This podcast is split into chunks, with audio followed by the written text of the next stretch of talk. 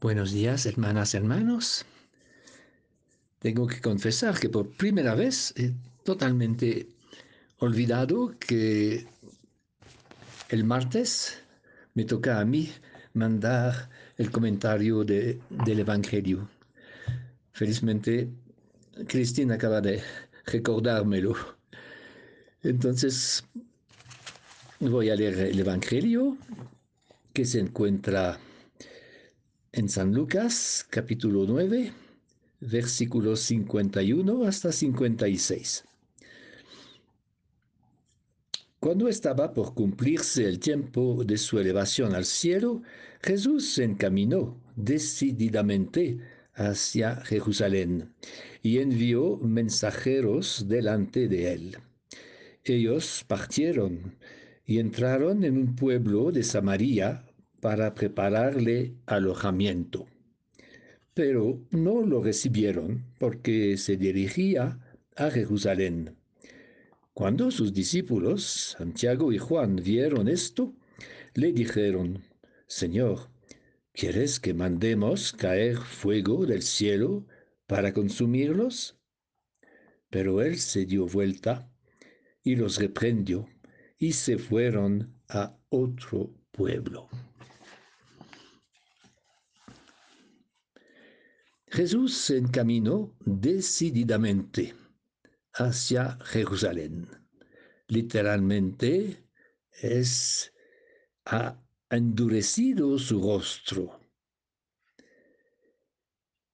Jesús manifiesta entonces una gran determinación para cumplir su misión, pero sin violencia, sin maldecir y castigar a los que no quieren recibirlo.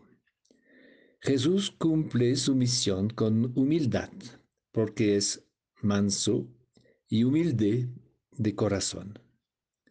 Jesús es el amor encarnado que propone, que se ofrece, pero no se impone. El discípulo de Jesús tiene que participar al mismo dinamismo del amor tenemos que un gran fervor nos anima para comunicar la buena noticia, que un gran deseo de compartir nuestra fe nos habita, pero con amor, sin utilizar amenazas, y presiones y presionar con violencia, sin hacer proselitismo, pero respetando el camino espiritual de cada uno y de cada una. En este sentido, la primera lectura nos enseña lo que dice también el Papa Francisco, que el Evangelio se anuncia, se comunica por contagión.